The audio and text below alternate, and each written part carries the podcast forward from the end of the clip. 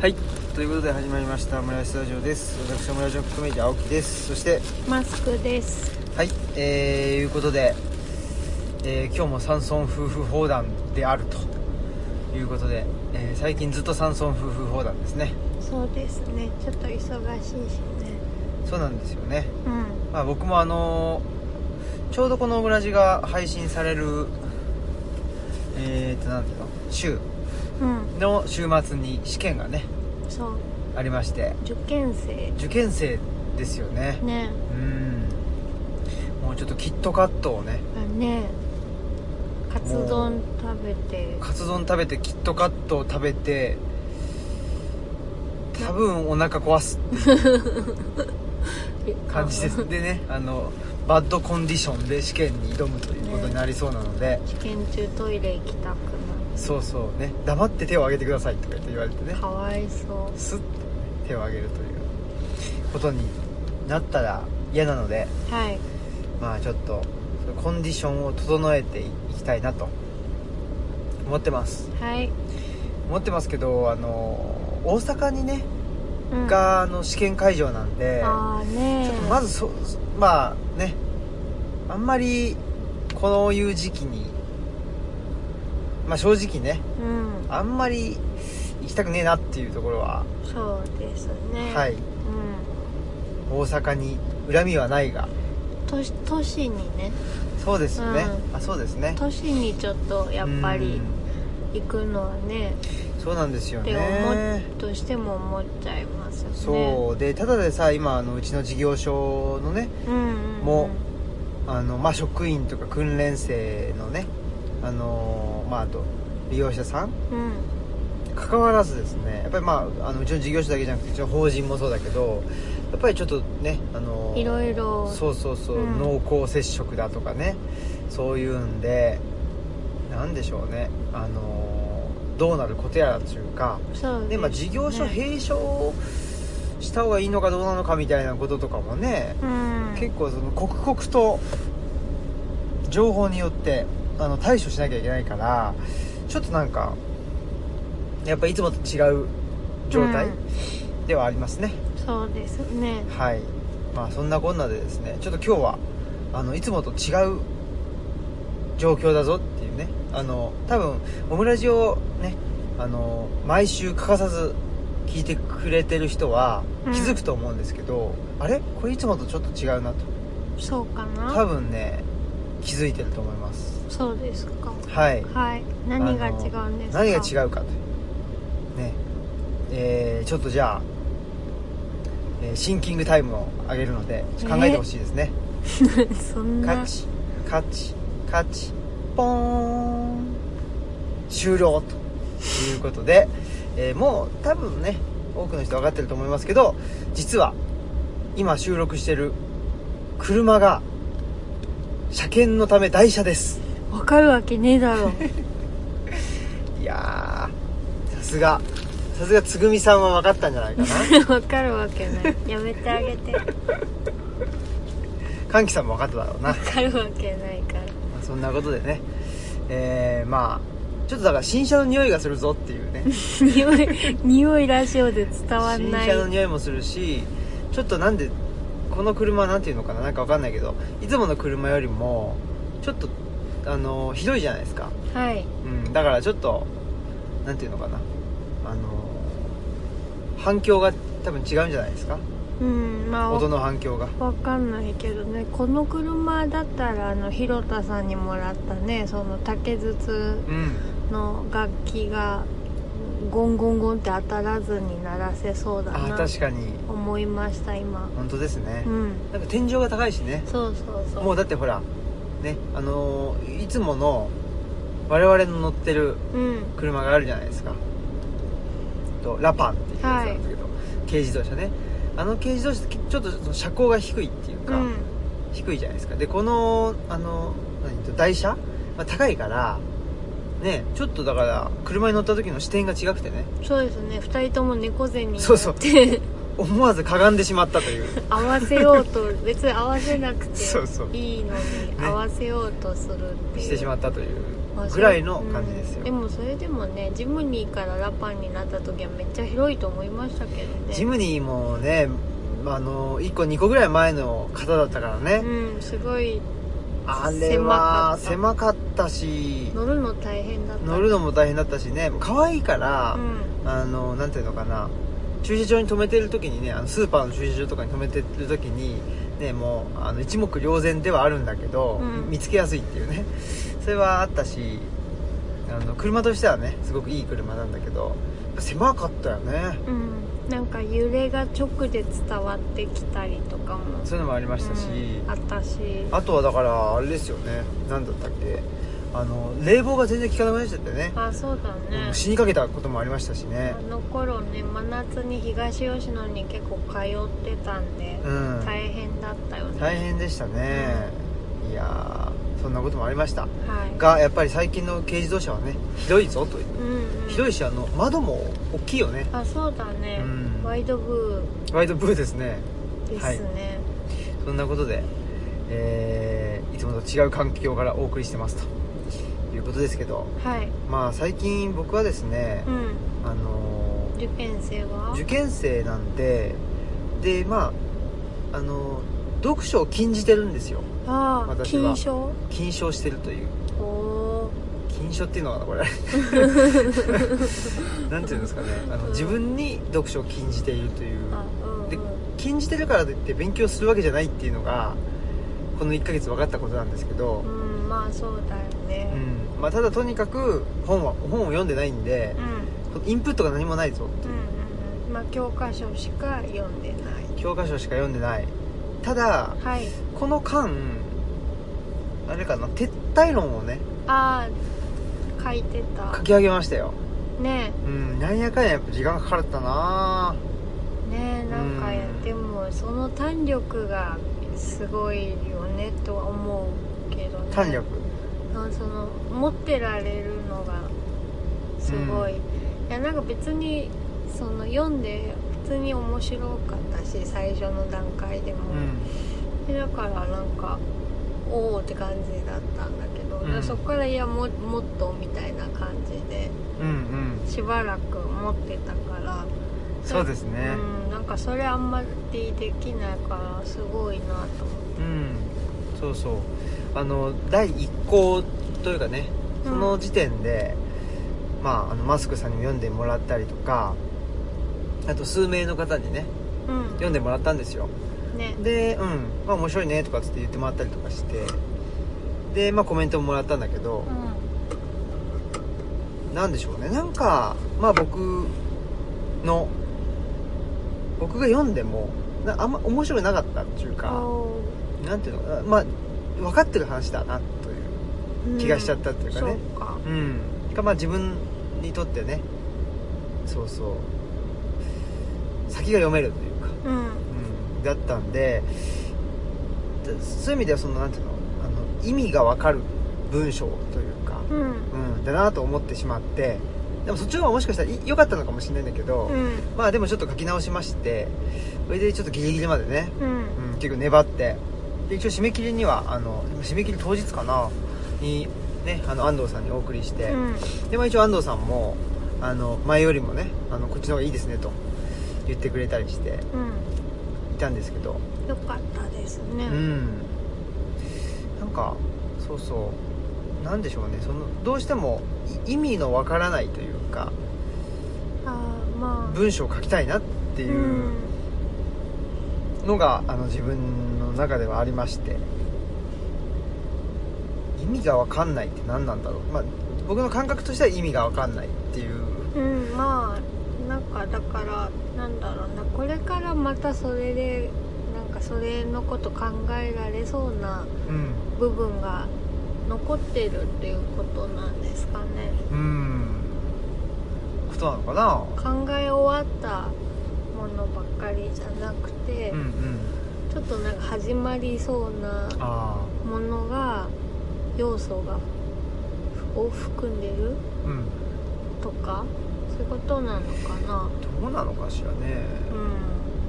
うんわかんないんだけどねまあとにかくなんかその僕の感覚として、うんえーっと意味わかんねえなーって思えない思えると、うんあの自分としてはあの読んでて楽しいっていうか、うんまあ遠くに飛ばしたいとか思いがけない方に飛ばしたいとか、うんそういうことなのかなうんなんかそうだよねうなんていうのかなやっぱり予想予測というか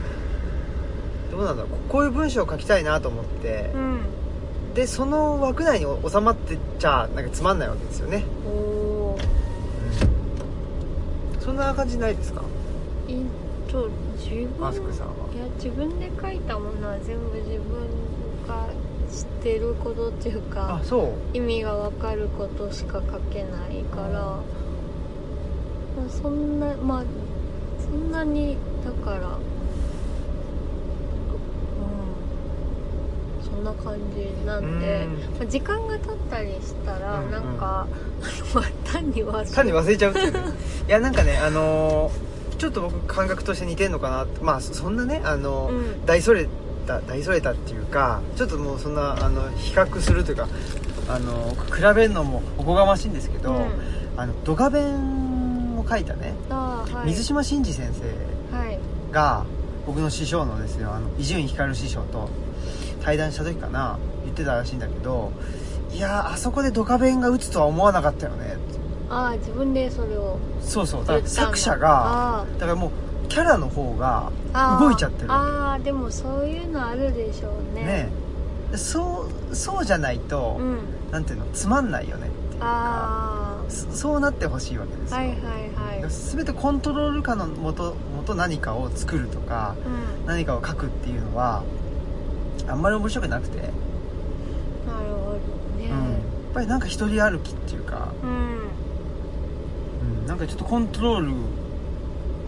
が不不能というかねああなところまでなんか心がっていくと制御不能制御不能なね感じになるとトランキーロトランキーロだと焦んなよとはいいうことになるんだなとそうなるとねなんか楽しいなっていう感じうんがありますねほほうん共感なしですかううんそうていうか面白いですねうんなんか自分一人ではそれが私はできるって感覚がなくて、うんあの一回自分でまあもう自分で分かってる範囲のことを書いて、でなんかなんかなんかなんかっつってね誰かが読んで、うんうんなんか意外な感想とかをうん言ってくれたりしたら、うなんんかそこからが一人歩きみたいな、うんそれそれ一人歩きは別に楽しいと思うんだけど自分ではあまりそれをその作り出すことができるとは思っていない、うんあででもまあだからそのかん確かでも頭の中で確かにその誰かと誰かの会話を聞いて今まで自分一人では考えつかなかったようなことを考えついてそれを文章に書いたりはするから、うんまあ、そういう部分なのかな私はでも書く時は自分の中ではこうでこうでこうだからこうっていう説明はついてるから。うんなんかそれを一人歩きと呼ぶよよは呼ばないかなって感うんうんそっかそっかだから僕はあれですよその文章はじ。うん。再現不能あなとこに行くと楽しいっていうあ。か、うんよくこんなん書いたなみたいなああ、なこるれかほど。どうどうだろうな。それはわかんないな。結構だからうまあアジールにしてもそうだしん。うん。ポストコロナ期を生きる君たちへのねうん。あの文章とかも憑依型なのかな。うん雑魚みたいに。そうだと思うけどねうん。だから自分が何者かに操られてうん。操られないとあんまり面白くないっていうか多分ね、林さんもその感覚はないと思います。急に林さん 林さん友達じゃないですか大丈夫か違う違う林さんと私あのにに似てるかなと思ってで林さん書くのすごい早い あそうかリブロレビューに書いてくれた時に、うん1本書いて2本書いてでもう1本いいですかとか言ったらまたスッて書いてくれて、うんうん書くの早いですよねって言ったらいやいつ書いても一緒やしみたいなうん感じで言っててで私もどっちかというとそれうんなので多分再現性はまんまあるんだあるんかもしれないね、うんうんうんそっかそっかななんだわかんないけどなんなんて呼んだらいいかわかんないけど職人的というかうんうんなんか例えば、まあ、憑依型だったらもう自分でどうやって例えばその、まあ、役者に例えたら、うんなんか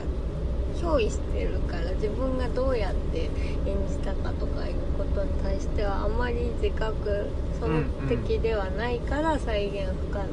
けうんじゃないなんか多分こうこうだからこのこの人はこういう人だからこういう風にして見せてこういう風に演じたらいいんじゃないかみたいなもとになんかやってるから割とそれは再現性のあることをうんう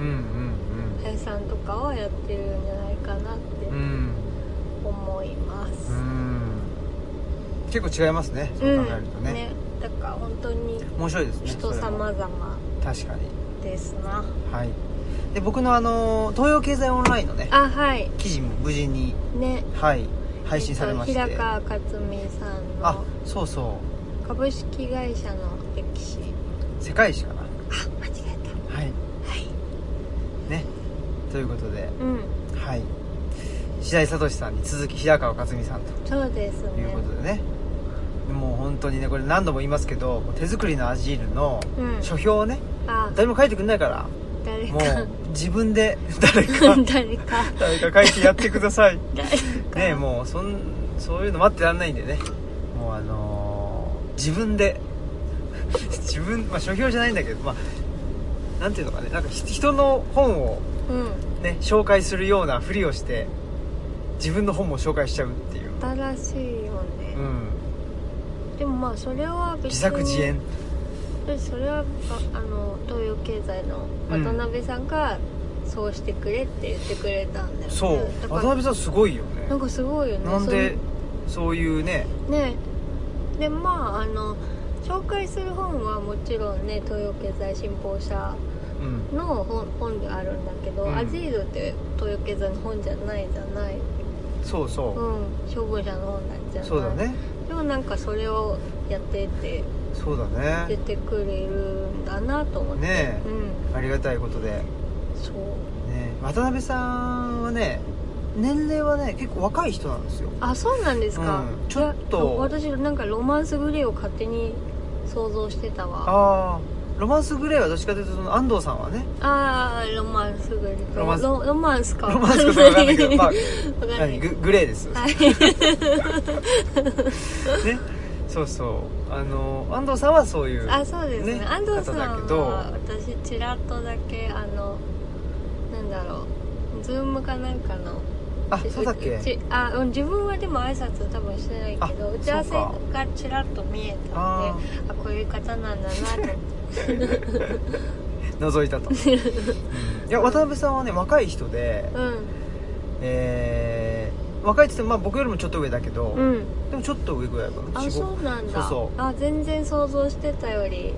お若かったですね、あでもすごいですねそう新日本プロレスが好きだったりあそうなんだそうなんですよ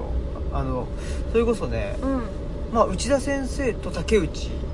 義和氏ですよ、あそうなんだ、うんいやこそのういう両巨頭をだの、ねねあのブリッジングするというそれもね僕と渡辺さんぐらいなんじゃないかとあともう一人ねねもう一岡山人 のねリスナーさんまだ聞い一て回くねれてるかわかんないけ ど、うんうんあの方ぐらいです、ね、ねぐらいかなっていうね日本全国で3人ぐらいじゃないかという気はするんですけうど、んねまあ、そのぐらいの人でね、うん、だからなんつったらいいのかねなんかまあ学術的でもあれああり、うただもうちょっとなんていうかなまあポップでもあるといんうんうか、うんうんうんうん、やっぱりそこの部分をだってすごい本ばっかりねご担当なさっていやそうそう、まあ、これも言ったかもしれないけど僕がこの本面白いなって読んでるのが結構渡辺さんが担当してそうそうてですよねだからまあまあ普通に家にあったっていうね、そうそうそう普通にね、うんあってだからそれをそうそうねだから、まあ、そういう方とね、うん一緒に仕事できるっていうのもありがたいことでねうんすごいね良かったですねえっていうかその渡辺さんとどどうやって知り合ったんどうやって知り合ったのかねえなんかねまあでも内田先生の本も担当されてるので、うん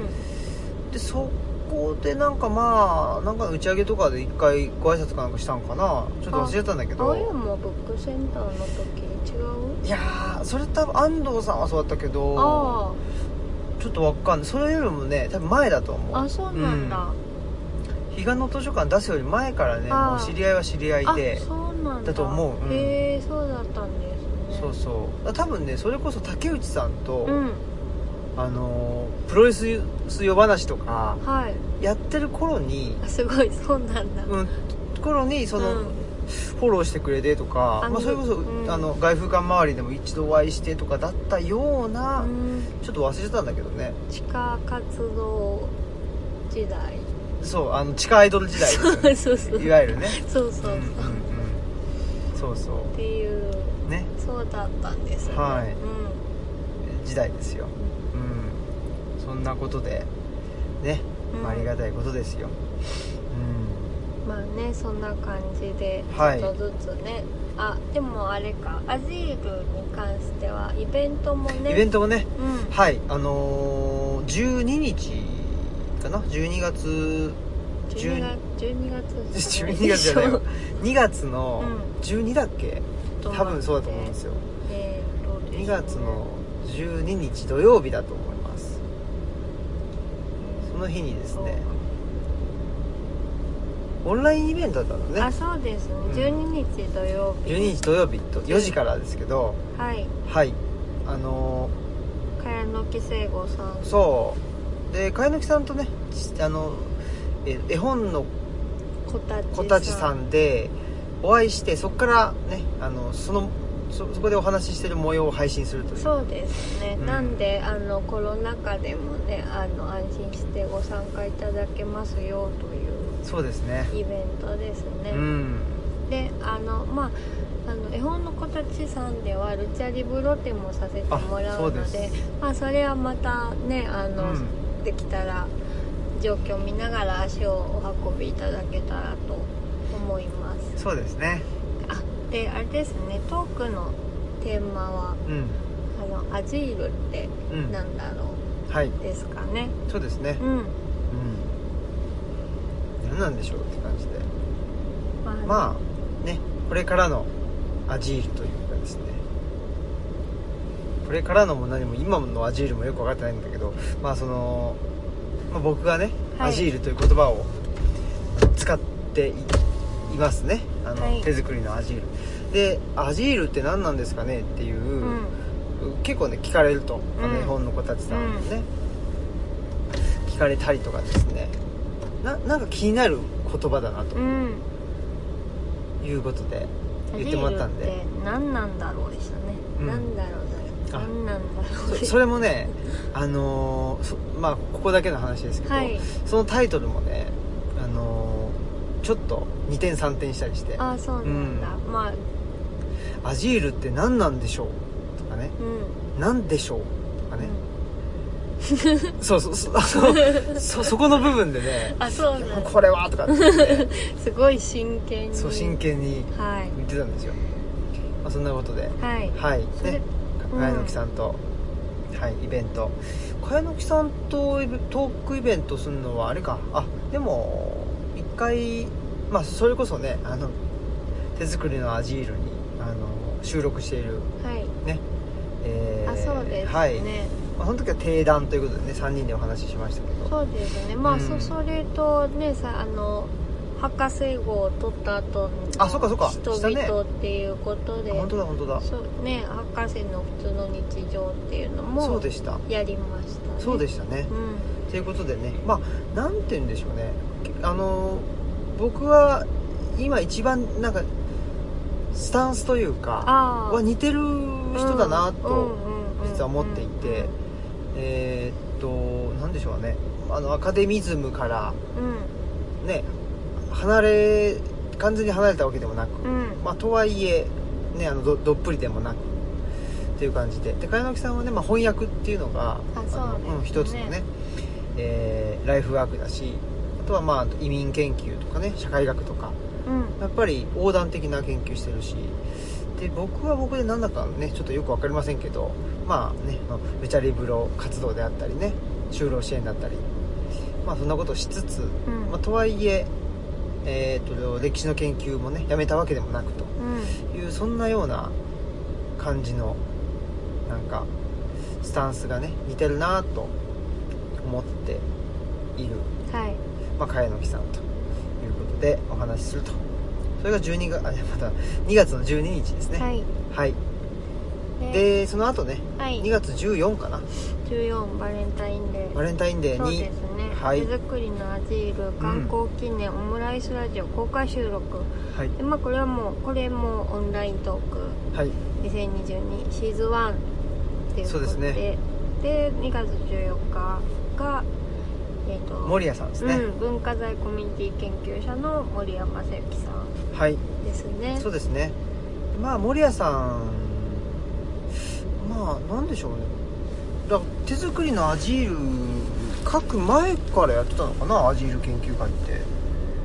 うん守屋さんとね多分そうそうだったかな多分、うんまあそれが並行してたかねあそうかもね書きうんながらやってたのかな、そうそうで守屋さんはねえーっとなんかの起用だったかなうん起用起用論文かなんかうで、んえー彼岸の図書館を引用してくれたりねあしてるんですよああらまああとは僕が、あのー関西大学のねあの博物館の起用の,、あの千両っていうああ,、ねれあるんですけど、はいそこにも書いたんですけどそこに書いたやつとかも多分引用してくれたりしてあてそうなんだそうっていうんでねあの学術誌に彼岸の図書館やですねルチャリブロ活動を引用しているとありがといううごぐざらいいのます人ですので、はいまあなんていうのあのーまあ単なる研究者じゃないといううんうんことでねうんうんうん、だから非常にまあそうねだから守屋さんも自分なりのアジールっていううんのを作ろうとしているという人でもあるので,、うんでそこのなんていうのかな一つの、あのーポイントとして文化財っていううんうんことをまああのお仕事がねそっち系のお仕事の人なので。うんうんうん、だしまあもともとねあの僕と守屋さんはあの考考古学研究会のうんあそうですよね先輩後輩であるということねでそんな話してましたねねえ、まあそんなことでまああの守屋さんはずっとね、えー考古学研究会にいたんですけど、はういん、僕はね早々に辞めたという、うんそうですねはいことでもありますということで、ね、手作りのアジールイベントということではいちょっとねえっ、と連続しますけどそうですね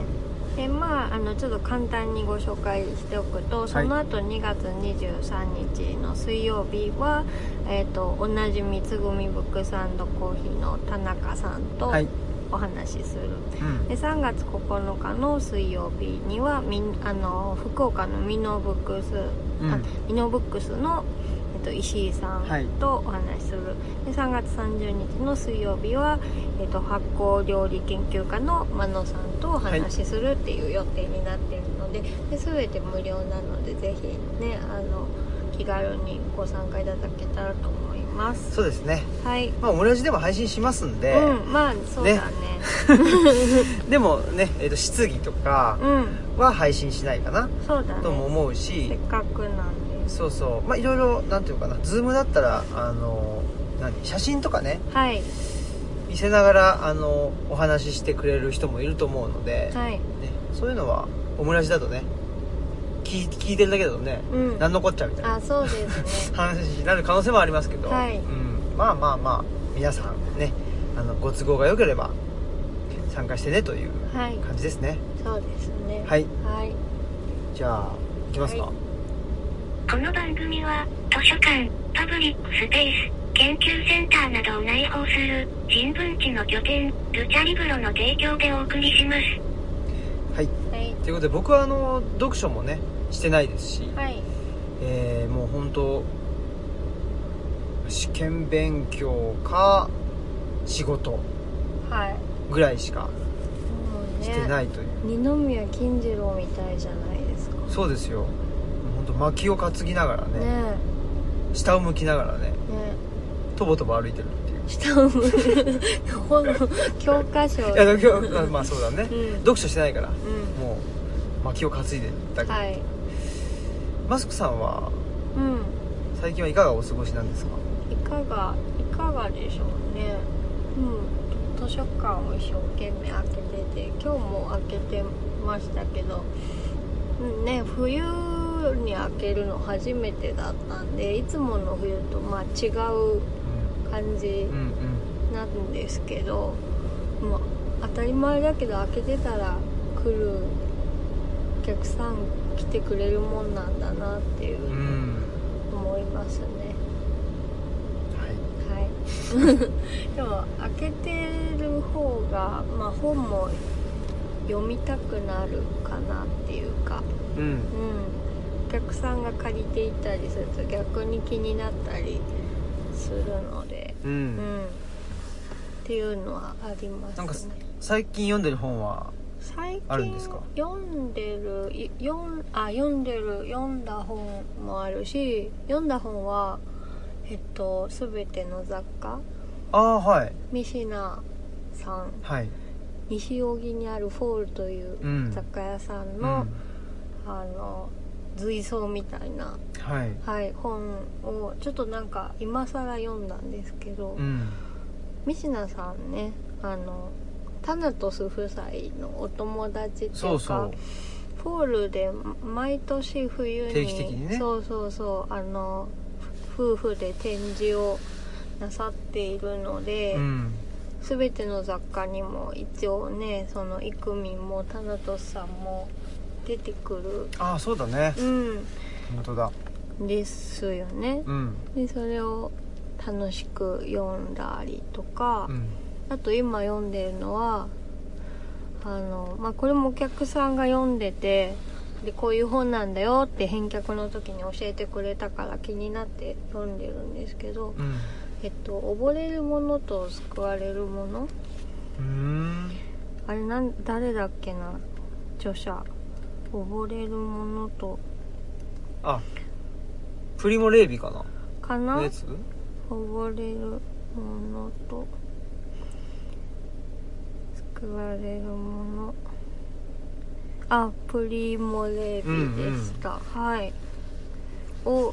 読んでますねああのこれが人間化のあはい人ですねうんでまああそのこれが、まああのアイシュえっとアウシュビッツにあそうそうそうねから、まあ、生き延びた、うんうんでその後イタリアのお医者さんじゃないあとねなんか出てからは科学者として働いてたかなんか書いてあったと思うんですけどでまあこれが人間化はそのまさにアウシュビッツでの体験を書いたっていうことなんですけどうんうんまたそこから溺れるものと救われるものはまあその後の話なんだその後えっとねこれが人間化から約40年あそんななんだってそんな後の話なんだね記憶のふ風化を恐れてうん改めてその体験を極限まで考え抜き分析し苦闘の末に本書をまとめたでもその1年後に自死してしまううんんですよね、うんうん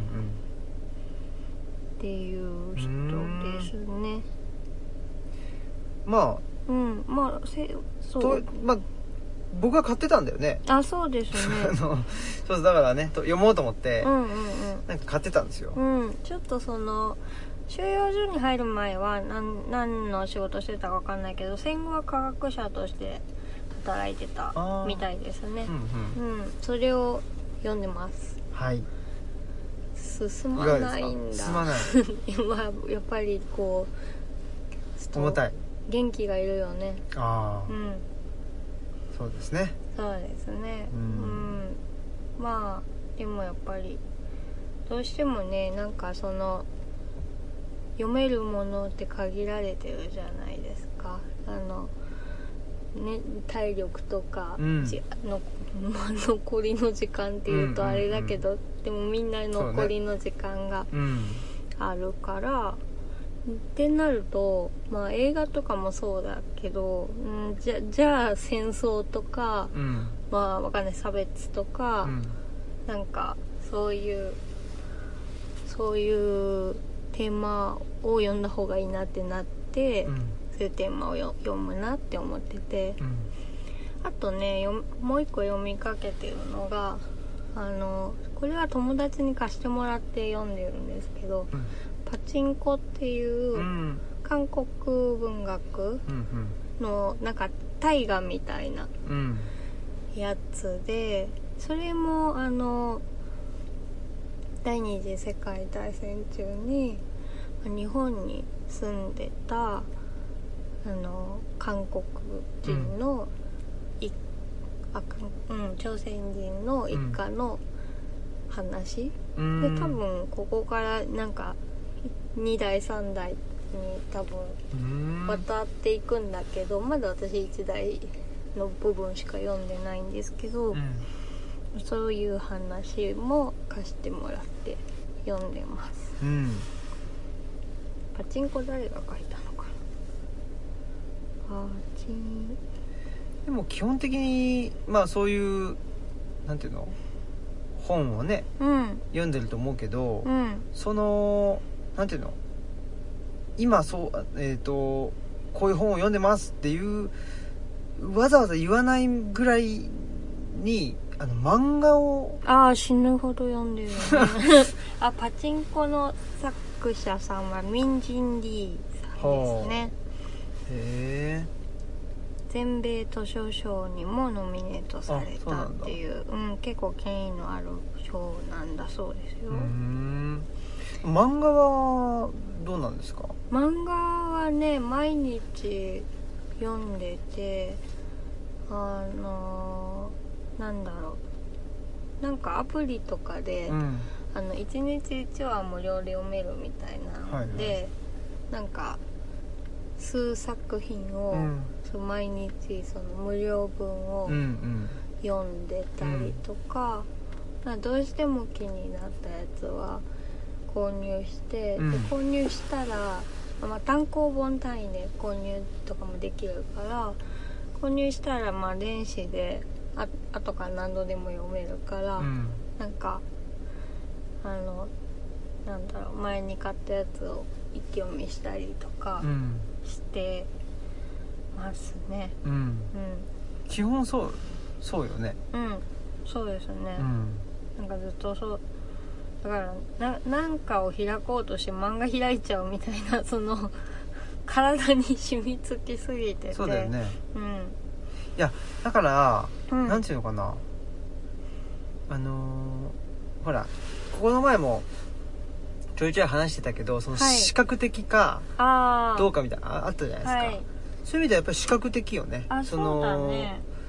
マスクさんは、うんうんで僕はもう時間があれば、うんやっぱりラジオ聞いてるでしょ、ああうんうんうんポッドキャストとか、私なんかあのアニメって見ないんですよ、あーうんでうん音がちょっと邪魔に感じうんちゃうんですよねでラジオもきなんかちょっと聞けない時もある、うんななんかしんどかったら、うんうんちょっと音いらないわって、うんうんむむしろ耳栓とかうんうんうんちょっと聞こえにくくしてお痛いっていう時もあって、だから漫画はまあ音が出ないし、うん動かないでいてくれるから、うんなんかすごい自分にはちょうどよくてうんうんううんんうんそうだよねうん本当それはそうですね、うん、僕漫画がだからねちょっとなんだろうよいしょってしないと読まないですよねいやそうだねだから私がこれがどうしても面白いからおすすめだから読んでくれって言う と読んでくれたありそうですかと言って ねそうそうそそこまで言うならっていう感じでねそうそうそう読むけどやっぱり普段はねなんていうのそのまあラジオがあったり、うんあとはまあ映画があったり、うんとまあ、テテレビはあれだけど、まあ、YouTube とうか、んうんあるじゃないですかそういうのの中で言ったらやっぱり漫画っていうのは、うんだいぶ僕の中では下の方にうんそうだよね、うんだからびっくりしてなんか自分にとっては漫画ってすごあのなんだろうなんかそれこそ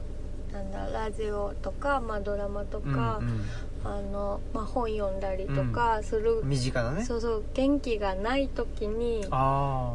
まあ本はちょっとまた本本と漫画は割と近いかなと思うんだけど、うんうんまあ、ラジオ聞いたりなんかテレビ見たりそれ元気がない時もできるっていうあうか、んなんかパッてあの開けるものなんだけど、なんか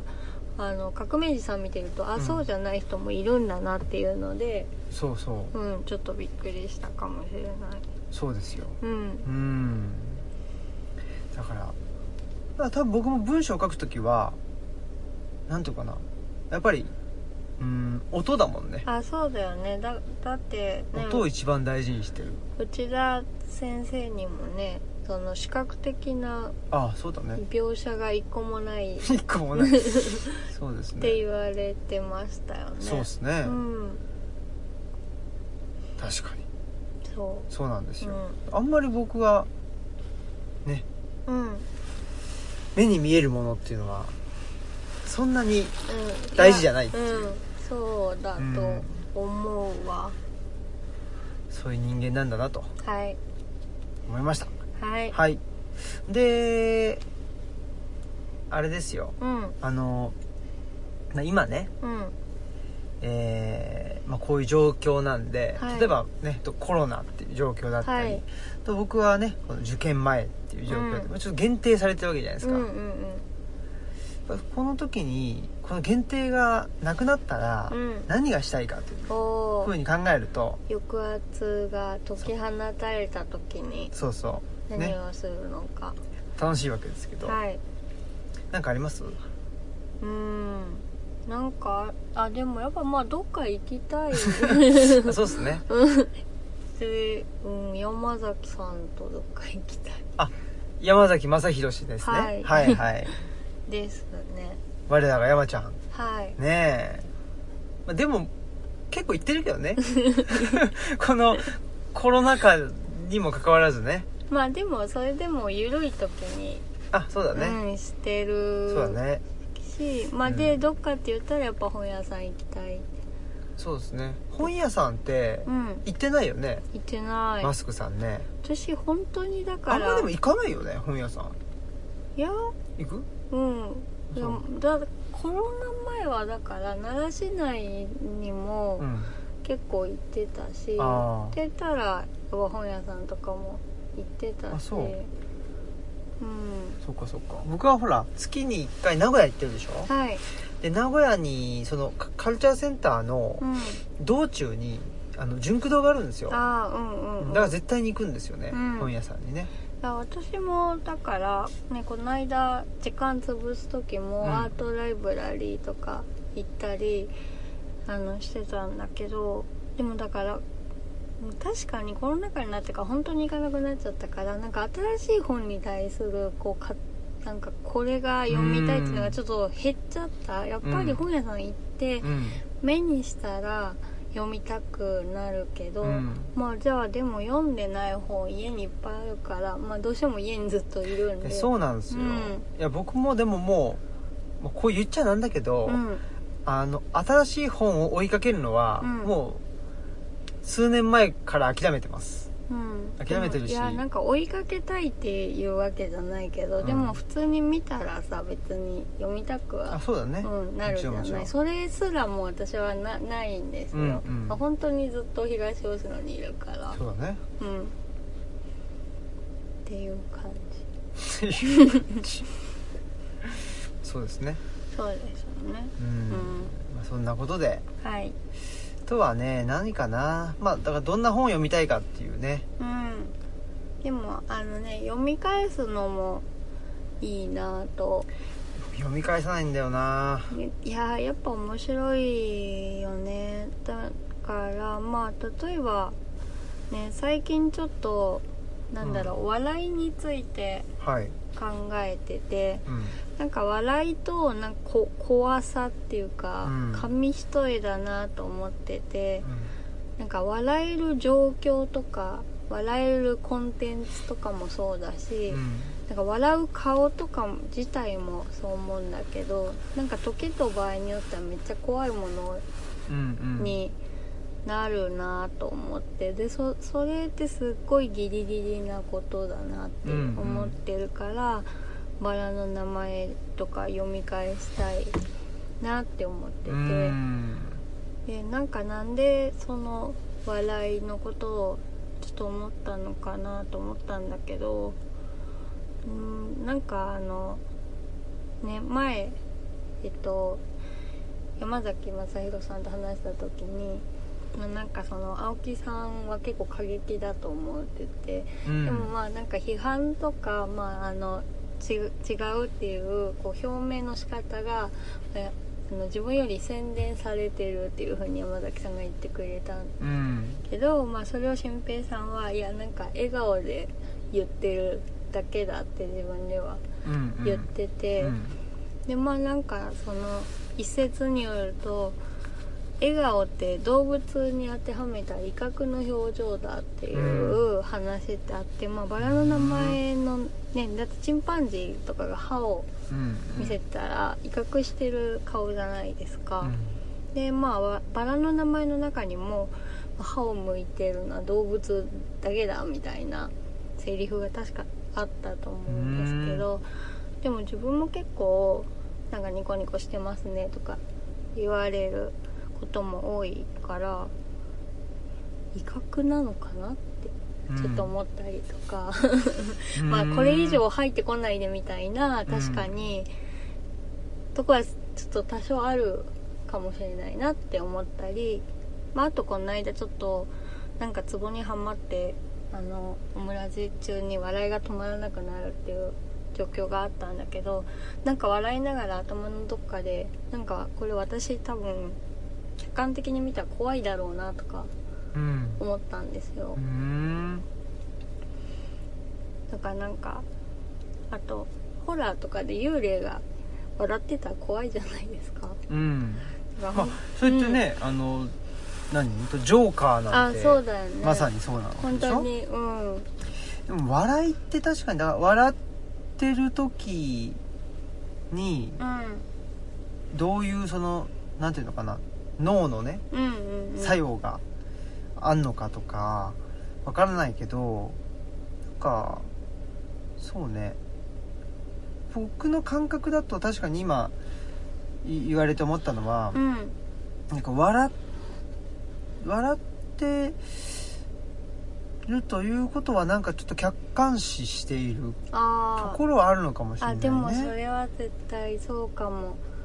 なんかこのその私文章の方が自分の思ってることが出てきやすいっていうのがあるんですけど、まあ特にその人と話してて、まあ、しかもトークイベントとかだと人と話してるのがさらに見られてるうん状況だと、なんか表情に気をつけなきゃっていういう方にすごく意識がいっちゃうんですよ。うんで相手の表情もすごくなんなんだろうなんか目を奪われるぐらいに見ちゃうんですよ、うんねまあ視覚が強いから視覚にすごい引っ張られてるんだと思うんだけど、うんそれでなんか 内容がちょっと入ってきにくかったり、ちょっとなんかこう到達するのが遅れてえっとなんだっけみたいにうんうんなったりするからやっぱ相当そそれでやっぱ笑ってなきゃなんかその真顔でやっぱり話してたらちょっと怖いよねみたいな風に思ってるからやっぱりすごい見られてることを客観的になんかこう見えるかなっていうのをなんか思ってるのかなってうん気もするうんそういう話じゃなくていやどうかなでもえなんていうのかななんか、な何か出来事がわっとあった時に、その笑えてたら、うんちょょっと距離を置けてる感じがするんだよねそあーのものに対して、はいはいはいはいはいちょっと客観視できてるっていうか、うん自分との距離感を保てあそうていいう意る味ね、うんはいはいはい気がしてあじゃあちょっと勘違いしてましたあそうでもなんていうのわ笑えないっていうかあそしたら結構その自分との距離が近づいているとあああなんか確かにっていうかなんかそのそうねああだからなんていうのあのその時代で笑えなくなるネタとかあるじゃないですかなんか時代その例えばんねあの LGBT の人を、はいはいちょっとパロディ化するようなうんうん昔はネタでみんな笑ってただかうらんうんうん自分とすごく距離があってうんうんうん全然関係ない人なだから隣にあーうんうんいないと思っうんてうんうんみんな笑ってたけどうんうんそんなこと全然なかったっていうのがだんだん分かってきて隣にも多分あのいうんうーんいるし自分もそうかもそうかなっていうのうんがうんうんすごいどんどん認知されてきたらいやそれ全然笑えないっしょっていんうんうううんことになってきたって、うんうんそそれとかそういうことなのかなあそういうことなのかもしれないね、確かにねだってだから全然笑えてるそっうてそういうことはまあまああのー自分と関係ないって思ってるかどうかはまあああの分かんないけど、うん自分とやっぱ距離をお置けている、あーそのうんうんうん客対視しているっていうだからなんかすごいわ高度なことな気がするんですよね、うん笑いその笑えるかどうかの判断とかも、うんなんかすごい高度なことだと思っててまあだから発達障害のねあある方とかもその冗談が通じないとうんかうんあるじゃないですか、うん私も結構冗談だって気づかないこととかも気づくのにななんか3泊ぐらい遅れるみたいなこととかうんうんうもんうんあるので、うんなんか結構そのすごい高度なまあでもやっぱり笑いっていうもの自体がすごいギリギリなものだよねってうんいうな、だから逆にホラーがちょっと笑えちゃったりすることとかもあるしねでいわゆるコメディっていうのはそういうことなんじゃないですかね、あーうんうんなんかなんていうのねそのその状況自体はああねひどかったり、うんまあ逆に言えば何でもなかったりするのかもしれないんだけど、その状況と自分が関係ないっていうふうにああなるほどそうだね思えることであ笑うことができるっていあそうだよねう。で、まあ、そういう意味では僕は、うんなんていうの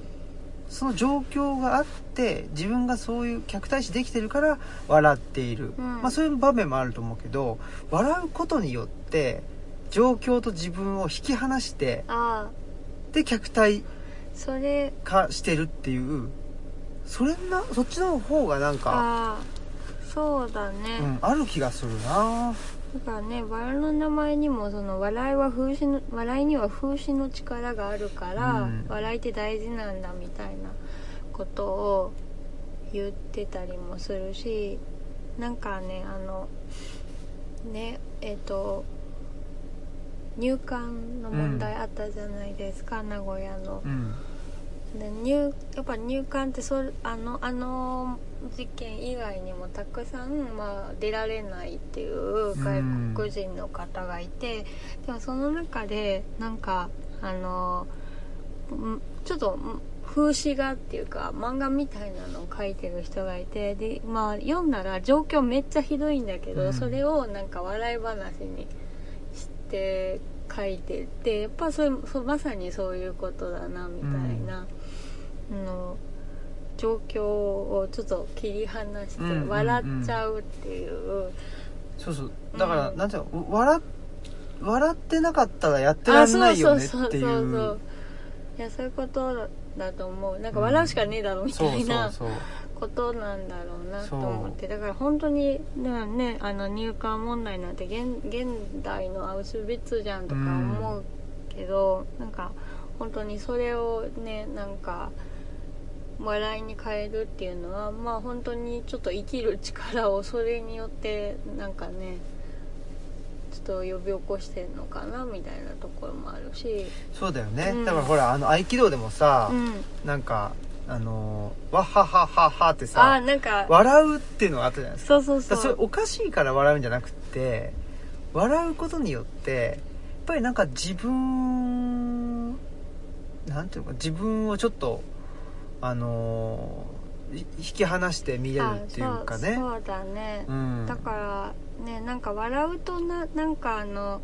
なんだっけななんか体に作用がなんかうん免疫力が上がるかなんかあうんうんうんそういうるのもあるもんねそうそうあるしそのなんだろうがん細胞に対抗するな細胞が何かが、うんうん伊勢津によると出てくるみたいなのも別になんかその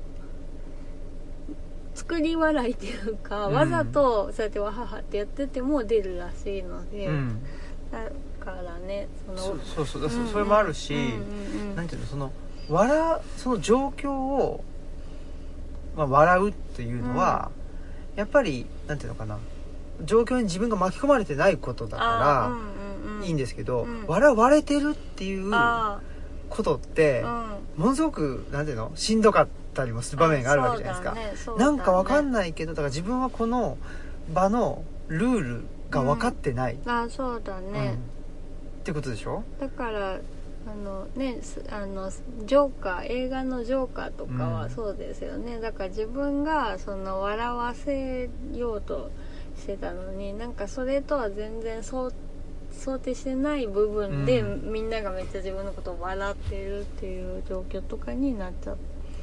そうそういうのもあるしねうん、うんあるしやっぱりだからその笑いってなんていうのかなもう本当にいいろんな意味があるしいろんな力がうんあるなって思うのは、あの例えばなんていうのとあの悪の悪の親玉うん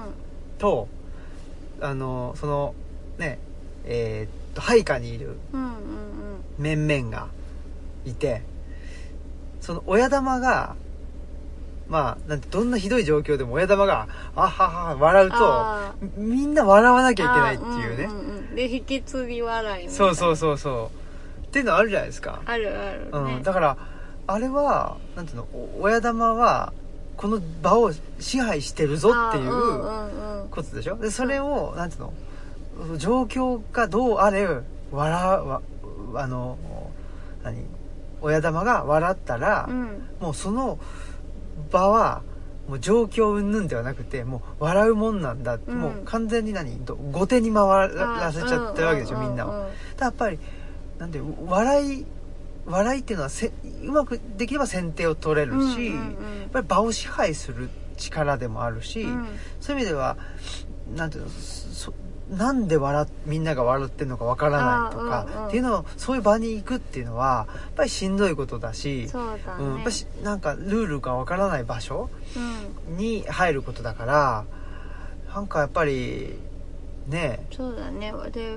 も分かってもしやっぱしんどいじゃん親方に合わせて笑わなきそうゃそういそうそうけないんだなっていうのうがんうん分かってても自分が笑いたくないなかった場合そうそうしんどい、うん、そうなんですじゃないよそういうのもあるよねねだからそう全然おかしくないのにさそうそうそうあのね笑わなきゃいけないっていう、うそれもしんどいよねねうんいやー笑いというね確かに深いですうねんだからなんかちょっとね考えたいなっていうのうんを思ってうん、ちょっと読もうかなって思ってますうん、え何を読むんだっけあバラの名前を読あみそうかそうか読み返すバラの名前ねうん、いやだからあれはねそう笑いをきを禁じてるわけでしょうん、まあその議論があるんだよねその笑いはダメだっていんううん派の人と、いやあの笑いはあの有効だっていう人たちがいてまあその末にみたいな話うんですよね。うんうんあそうかそうかあそうそうそのそのまあその笑い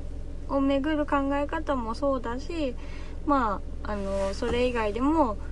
あのなんだろう小さい兄弟派とか、うんうんまあ、フランチェスコ・カイとか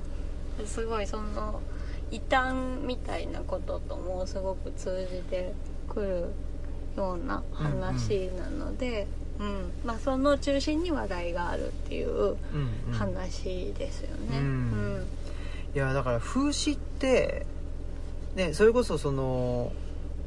あのふ風刺を禁じるっていうのがあ風刺を禁じるっていうか、なんていうの、批判を禁じるうんでその批判を禁じてはいるんだけどそれをなんていうのかな、まあ、ふ風刺にうん、風刺に変えてうんっていうのはあるじゃないですか、うんまあねあの江戸時代もそうだったろうそうしですよねそれこそ古代ローマとかも結構風刺ってすごくあるんだあよそうでねすよねちょっとパロディ化とかねそうそうそううんパロディってすごくあって僕は結構パロディが好きなんですよね、うん、なんかやっぱりなんだろうなあのちょっと力を弱まらせる効能みたいなのがね、うんあるような気がしますねパロディ化ってそうなんかちょっと呪術的なとこも感じるようそなうだね、んだからまあなんていうのこれ言っちゃうとあれだけど、うんそのまあルルチャリブロとかにしてもそうだけど、ルチャリブロってルルチャリブレのうんうんまあパロディじゃないけどうん、うんまあ文字入りっていうかも文字入りじゃないですかうんで例えばなんていうかなまあサンソン違うわあサンソンデモクラシーとかだって、うんうんうんまあなんていうのやっぱり、うん、と音としては三尊だけど、うんそれはね、えっと大正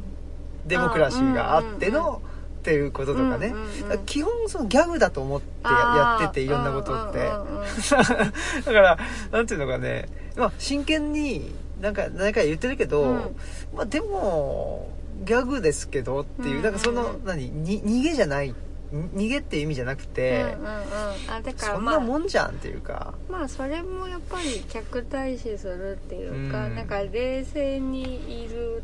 っていうかやっぱりそういうとあこそういうことかもねい一辺承認的なんじゃないですかあ熱ー狂しないっていうかで自分で言っそうて、だね自分にこうお熱になっちゃう人もいるでしょ、うっとり系のそう ねそう「サンソンデモクラシーだよ決め」みたいな人だもうだだよ決め決めみたいな人もいるけどそそれじゃないのがやっぱりそういうあのパロディっていうところにうん現れてるんじゃないかなって、そうだねそう思いましたうん今それはもうね誰だ誰だって誰だってパロディじゃんみたいうんうんうんな、あそれずいぶん長いこと盛り上がっ喋ってます盛り上がっちゅうねだからあれですよ撤退論もねうんえーっとパロってますんであはいパロってますか言っちゃうのつまんないけどねあらやめよはいうつねはい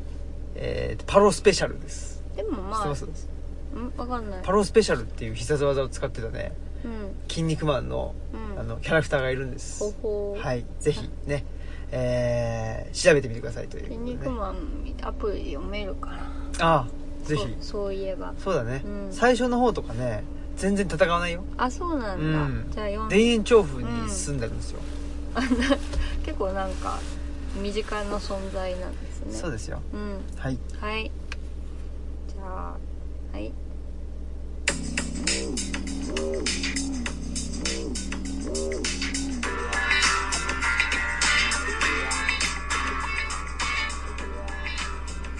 はい。ということで、まあ、はいあのーぼ僕は、あの、ほら、最初の話じゃないけど、はやっいぱりその憑依型、まあ確かにそうなのかもしれないので、そういう経験がすごく楽しくって、うんうんうん、でなんていうのかな、まあ、撤退論とかもそうだけどその原稿をね、書いてってまあ本当にたまにねうん言ってもらうことがあるわけですよはい年に2回ぐらいうんやっぱりでもそういうのがありがたいですよねうんなんていうんだろうなんかやっぱり何まだ見ぬはいまだ見ぬものをうん見たいと思うので、うんそれが見れるとやっぱりねあのーまあ何よりも自分が楽しいだうんうんことでうんうんからなんかそういうね原稿依頼とかねありがたいなとはい思いますねそうですねただやっぱりある程度自由に書けないとうんダメだね、うんまあ今んとこでもそんな自由のない原稿依頼ってなくないですかないですね、うんまあ今までだから自由がないところでずっとやってきたからあ逆にねうんまあその経験があってのねえーまあ、憑依してもうん文章を書けるといううんことなのかもしれないんですけど、そうですね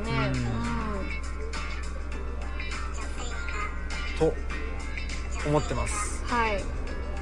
じゃあ原稿依頼また来るといいですねそううですね、んはまあ、ただそんなことよりもねこれ毎回言ってますけど、いね、マスクさんのあ新刊どうですか新刊ね進捗、進捗進捗情報うんなんか文字組みの余白の感じとかはこんな感じあデザイナーさん決まったって言ったっけデザイナーさん来ましたって言ったっけオムラジでね言ってないか言なってないかもしれないですねもう言ってもいいのかなこれいやどうなんだろうんじゃあちょっとやめとこううそうですね、うんまあ、でも決まったよっていうことで、そうですね、あのうん、いいちょっとでも楽しみですやっぱり、あーうんうんそれも含めてねうんなんか素敵な感じになりそうですなりそうなりそう、うん、またちょっとね本あの本を変えたりとかしてる部分もあるのおでノートで読んでくれててもまたちょっと変わってちょっとだけだけど変わるところもあるからお楽しみいただけるんじそうだゃねないかと思いうます、ん僕ももしかしたら大幅に過失修正するかもしれないしはいしないと思いますけ どはい、はいということで、えーえー本日のお相手はオムラジオ革命児青木とマスクでしたさよなさよらなら